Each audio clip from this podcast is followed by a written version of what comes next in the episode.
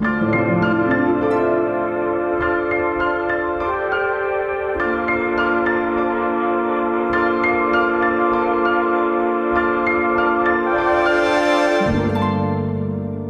beim Jahreshoroskop von Mitvergnügen. Ich bin Kirsten Hanser, Astrologin und euer Kosmos Guide für euer Jahreshoroskop 2022.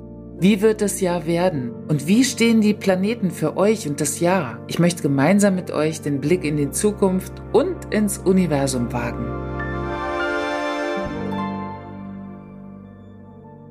Das Jahreshoroskop für das Sternzeichen Skorpion für 2022 mit der Überschrift Lebe dein Ändern. Kennt man ja dieses, du musst dein Leben ändern, aber es gibt auch so einen Ausspruch, du musst dein Ändern leben und deswegen die Überschrift Lebe dein Ändern. Um zu wissen, dass es den Skorpion relativ schwer fällt, mit Veränderungen oder mit plötzlichen Veränderungen umzugehen, das ist auch einfach nicht ihr kosmischer Job aus folgendem Grund. Skorpione sind einerseits natürlich zuständig für Transformation und Wandel und das ist auch der Glaube an Transformation. Also das heißt, dass man mit dem Bestehenden so lange darum modelliert, bis es sich eben verändert. Ist so ein bisschen auch diese Thematik, auch in der Liebe machen manche Skorpione diese Erfahrung von der Schönen und dem Biest wo sich das Biest ja dann nachher in den Prinzen verwandelt. Also in den Märchen und Mythen begegnen wir diesen Transformationen ja ständig. Und das ist auch etwas, was Skorpione begleitet. Als Wasserelement geht es ja ganz stark um dieses Fühlen im Leben, sich fühlen und natürlich auch starke Gefühle bei anderen Menschen auslösen. Außerdem gibt's noch eine andere Planetenzuordnung, also eine Zuordnung, nicht Planetenzuordnung, sondern Zuordnung in fix, veränderlich und kardinale Zeichen und die Skorpione gehören zu den fixen Zeichen, also festigend. Das sei jetzt an der Stelle mal erwähnt, damit klar wird, warum ihr manchmal euch mit Veränderung gar nicht so leicht tut. Und jetzt im Moment seid ihr sehr gefordert, also gerade das letzte Jahr mit äh, Saturn, Uranus, also diesem Einfluss, ja, Astrologie als Symbolik, wo wir ja doch sehr einerseits fixieren, mit Saturn sehr gefordert sind, herausgefordert sind und mit dem Uranus immer so einerseits so einen Sprung wagen wollen, also am liebsten alles hinschmeißen wollen, also auch das Nervensystem etwas verändern wollen, damit es anders wird oder auch mitbekommen, wie sehr sich vieles im Umfeld verändert und auch als Skorpion dennoch zu halten, also die Position auch zu halten. Ein großes Durchhaltevermögen bringt ihr auf jeden Fall mit und manchmal so stark, dass es euch an die Substanz gehen kann.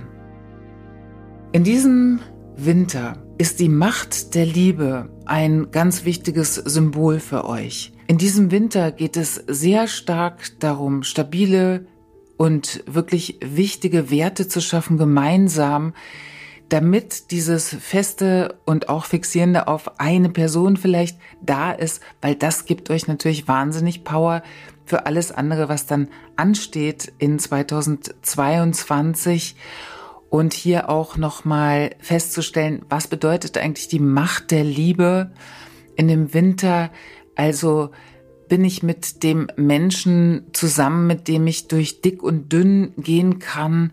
Oder fehlt mir ein Mensch, mit dem es möglich gewesen wäre? Was könnte ich tun, um mich vielleicht auch wieder mehr zu vernetzen und auch in eine soziale Kompetenz zu gehen und natürlich auch mich getragen zu fühlen. Also feste Verbindungen sind ganz, ganz wichtig für euch in diesem Winter.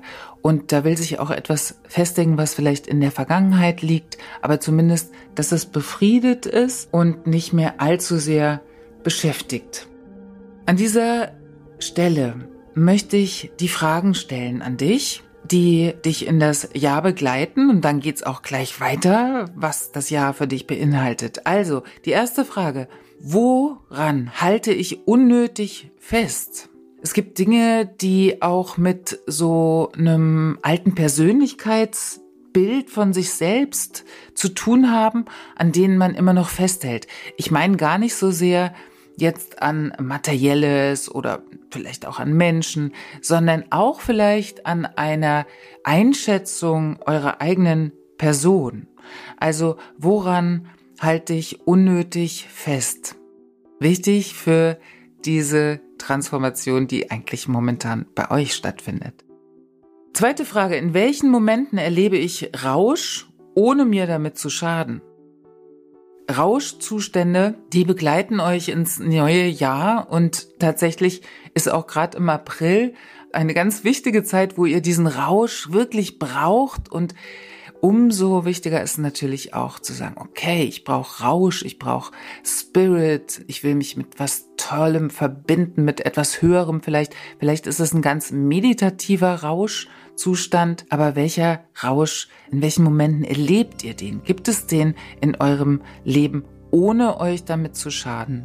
Rauschzustände sind ja manchmal auch mit Substanzen verbunden und ähm, die bringen uns dann kurzfristig in guten Zustand, aber haben ja auch oft ein paar Nebenwirkungen, die nicht so schön sind. Dritte Frage, was ist wirklich anstrengend? Manchmal sind es ja unsere Vorannahmen, dass wir sagen, es ist so anstrengend, es ist so anstrengend. Das sagen wir uns 20 Mal am Tag und dann ist es auch wirklich anstrengend. Also, was ist wirklich anstrengend? Findet das heraus, um es auch zu verändern. Lebe dein Ändern ist ja die Überschrift für euch. Und die vierte Frage, welche Liebe will ich leben? Eine wichtige Frage, weil im Winter sozusagen wie die Modelliermasse da ist, eine Partnerschaft doch sehr in diese Richtung zu bringen. Denn das ist zum Beispiel diese transformative Kraft, die ihr habt. Ihr könnt sehr großen Einfluss auf andere Menschen nehmen.